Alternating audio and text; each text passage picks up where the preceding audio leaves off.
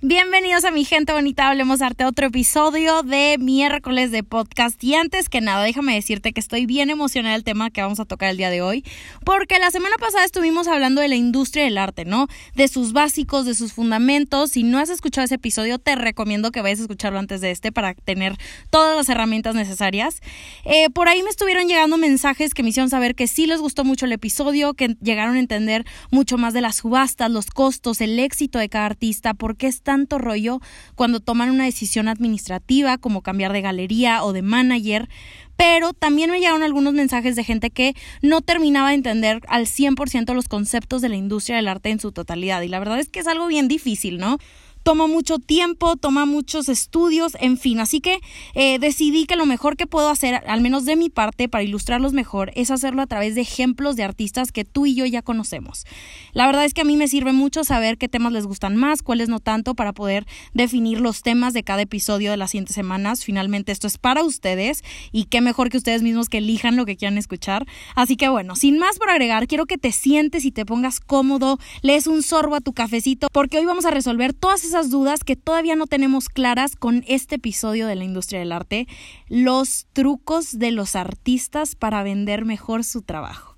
Te aseguro que vas a salir entendiendo muchas más cosas que antes no entendías, pero como siempre con más preguntas que respuestas. Así que vámonos, corre y se va corriendo Con Hablemos Arte vamos a hacer que hablar de arte sea algo común, aunque no sea nada común y que sea de todos, no solamente el experto. Te lo juro que no te vas a aburrir. Entonces, oigan, la semana pasada estuvimos hablando de cada componente de la industria del arte, desde los artistas hasta los agentes y galeristas, los vendedores, subastadores, dueños de museos, coleccionistas y cómo incluso algunas veces una persona puede ser más de uno de esos al mismo tiempo, ¿no? No sé, por ejemplo, un artista que decide empezar su colección o un coleccionista que decide abrir su propio museo. Pero sea cual sea el rol que tome cualquier persona en la industria, en el mundo del arte contemporáneo, todos tienen una cosa en común. Y eso es que todos quieren dinero. La industria del arte se ha convertido en una de las que más flujo económico tienen todo el tiempo en todo el mundo, en subastas, ferias de arte, eventos privados, etcétera, de tal manera que el tener una pieza de arte, más que salvaguardar una parte del patrimonio de la humanidad como antes lo veíamos, es como tener dinero invertido en un objeto que habita en la sala de tu casa un objeto cuyo valor va cambiando según muchísimos factores. ¿Quién lo hizo? ¿Por qué lo hizo? ¿Para quién? ¿Quién lo compró? ¿Dónde ha estado? ¿Cuándo y dónde? ¿En qué museo se ha expuesto? ¿Qué opiniones se han emitido sobre él? Ahora sí que aquí todo cuenta. Pero también hay maneras de jugar con estas reglas a tu favor siendo artista, son muchísimas. Y eso es justo de lo que quiero que empecemos a hablar, ¿no? Así que el primer factor, número uno, relación vendedor comprador. Esto es un fenómeno bien interesante, oigan, porque básicamente defiende que es más importante para el valor de una obra la persona a la que se le vende la pieza que el costo por el que se vende la pieza como tal. No sé si me voy a entender, pero aquí te explico otra vez, ¿no? Acuérdate que una obra va aumentando de valor poco a poquito, dependiendo de dónde se expone, quién la vende, quién la compra, etcétera, ¿no? Entonces, por supuesto que para una obra es mucho mejor que termine en buenas manos a que termine en la casa de no sé quién, ¿no? Esto demeritaría totalmente su valor. Pero en cambio, imagínate que lo comprara alguien como Steve Cohen, el coleccionista multimillonario que ya sabemos que presta sus piezas constantemente para ser expuestas en varios museos. La cosa sería muy distinta ahí, ¿no? Porque de alguna manera sería casi garantizado que el valor de la obra aumentara durante los próximos años, porque el comprador es responsable, tiene toda la infraestructura necesaria para su mantenimiento, tiene un sinfín de contactos y una reputación para que se exhiba en todas las exposiciones que se necesite. Creo que la mejor manera de ilustrar esto es con Leo Castelli, que es uno de los agentes de arte más importantes de los últimos años 50, fundador de las Galerías Castelli, este es un nombre que definitivamente quieres anotar. Eh, Castelli llegó a representar a los artistas más famosos de la época. Nombres como Bruce Nauman, Roy Lichtenstein, Jasper Jones, Dan Flavin, Kossuth, Robert Morris, Rauschenberg, Ed Ruscha, Franz Stella, Cy Twombly, Andy Warhol. O sea, imagínense esta lista. Y sin embargo, Castelli fue el primer galerista en darle más importancia a quién era el comprador versus en cuánto se vendería la obra, dándole prioridad a gente como Peggy Guggenheim, Peter Ludwig, Robert School. Por supuesto, sus artistas se le iban encima. ¿Cómo puede ser que vendas mi obra por esos precios si te están ofreciendo más dinero por el otro lado? ¿Qué te pasa? Hasta que eventualmente lo entendieron entendieron que era una manera en la que a largo plazo garantizaba el crecimiento del valor no solo de esa obra, sino el resto de su trabajo como artista, porque al estar en una colección prestigiosa de alguien con renombre, siempre va a ser útil para tu carrera. Y este modelo que hasta la fecha muchísimas galerías replican tras entender que estar en un buen museo en una buena colección puede salvaguardar el nombre y trabajo de un artista a pesar del paso del tiempo. Así que con eso nos vamos a nuestro número dos, al factor número dos, colaboración artista con artista que esto, oigan, no es nada nuevo. Es básicamente lo que vemos en el mundo de la música, ¿no? ¿Qué pasa cuando Beyoncé saca una canción con Nick Minaj? O cuando Shakira y J-Lo bailaron una al lado de la otra en el Super Bowl la gente la perdió, sus comunidades se unieron y tiene toda la lógica del mundo, ¿no? Porque cuando juntas a un artista que todo mundo ama con otro artista que quizás tiene otra audiencia, pero que también es muy conocida, se crea una explosión y es casi una garantía de que el resultado va a ser muy bien recibido. Esto, precisamente esto, es lo que sucedió con Warhol cuando decide trabajar con Basquiat.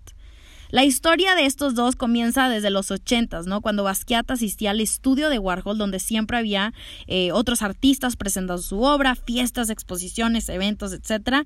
Y se llevaban, pues digamos que bien. Pero cuando dos años después el galerista Bruno Bischofberger los cita un día a comer a los dos, se dieron cuenta de que iba mucho más allá de solo una amistad casual juntar a una leyenda de arte contemporáneo con un talento emergente en la escena de Nueva York, ¿qué podía ser mejor que esto? Digamos que cada quien encontró en el otro lo que le faltaba. Basquiat quería la fama, el reconocimiento y la accesibilidad de todo esto, mientras que Warhol añoraba desesperadamente alguna manera de renovar abruptamente la energía de su trabajo. Entonces fue así que Basquiat le da esta perspectiva fresca que Warhol necesitaba para reavivar su carrera, mientras que Warhol conectó a Basquiat con las personas necesarias para establecer su reputación en la industria de los críticos. Y a pesar de que en su obra vemos la influencia de uno en el otro, la exposición que organizaron juntos no recibió tan buenos comentarios de parte de los críticos. Ah, pero eso sí, pregúntame por la asistencia todo el mundo quería ver lo que este par había hecho juntos. Si no conoces esta colaboración que hicieron, búscalo en Google porque creo que es increíble. Las fotografías que existen de Warhol y Basquiat son preciosas. De hecho, existe un libro que se llama ay, no, no me acuerdo muy bien el nombre, no lo tengo anotado, pero es Basquiat on Warhol o Warhol en Basquiat. Eh, es de la editorial Taschen, lo encuentras en Amazon, yo creo. Em, pero bueno, es muy, muy bueno y refleja esta colaboración que ellos hicieron. Así que, sigamos. Vamos a hablar, número 3, de la relación artista con galerista. Esta parte yo creo que sí está más que clara porque es lo mismo que llegamos a platicar anteriormente de Damien Hirst, por ejemplo. Hirst todavía era un desconocido cuando hizo su obra famosísima del tiburón eh, que se llama La imposibilidad física de la muerte en la mente de algo vivo. Sin embargo, cuando como artista todavía eres un desconocido, todo cae en el nombre de tu galerista, la gente con la que te pueda conectar. Y para este momento Damien Hirst ya conocía a Charles Saatchi, así que no importaba cuán importante o impactante fuera la obra, Saatchi se iba a asegurar de venderla. Y para poder vender una obra por millones y millones de dólares, necesitas un valor de mercado fuertísimo y una muy alta demanda. Y créanme, yo creo que esto lo sabemos todos, ¿no? Es algo que no lo hace cualquier persona, no es cualquier cosa. Sí, la obra cuenta muchísimo, pero no hay nada más importante para el valor de un trabajo que la reputación del artista que la hace.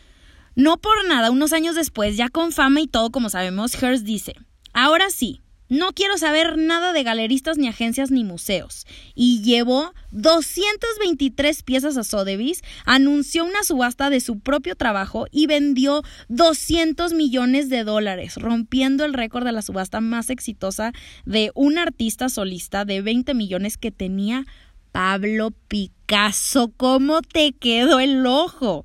Porque sí, oigan, Damien Hirst para este punto ya había llegado a un nivel de fama suficiente que podía otorgarle este tipo de facilidades. Pero nada de esto hubiera sido posible de no haber sido por los primeros favores que le hizo Charles Sachi, así como también sucedió con Castelli y Roy Lichtenstein, o Gagosan y Jeff Koons. Me estoy dando a entender.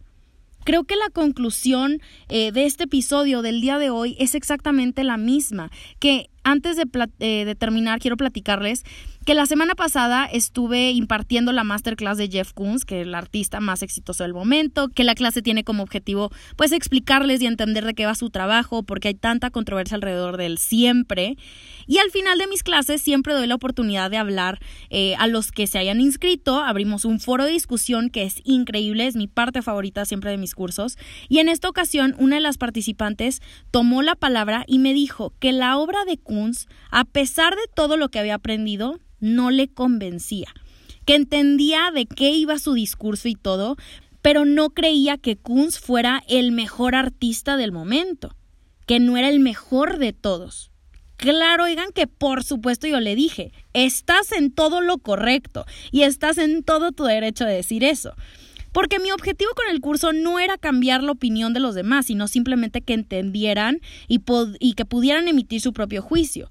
Porque aquí específicamente en este caso, cuando hablamos del mejor artista del momento, pues ¿qué significa ser el mejor?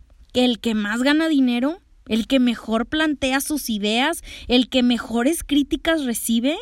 ¿El que es más capaz de plasmar su emoción en el lienzo a través del color?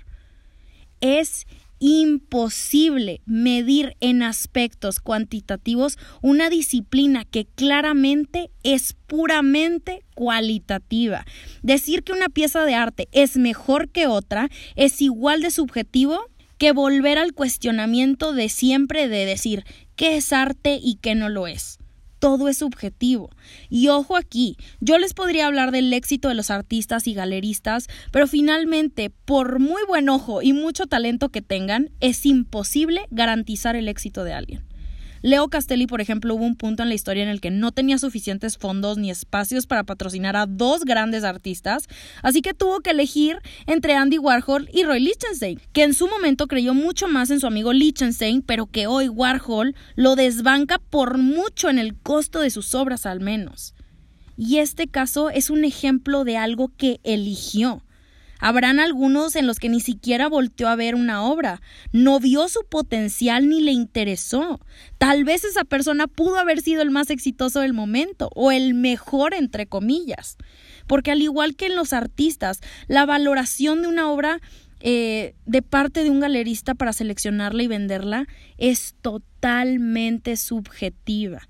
Uno escoge lo que más significa para uno mismo y al igual que para Picasso y Dalí, nuestra manera de ver las cosas depende de toda una vida detrás lo que nos lleva a completar y confirmar la teoría de Warhol que platicábamos en el capítulo pasado, que dice, comencé como un artista comercial y quiero terminar como un artista de negocios.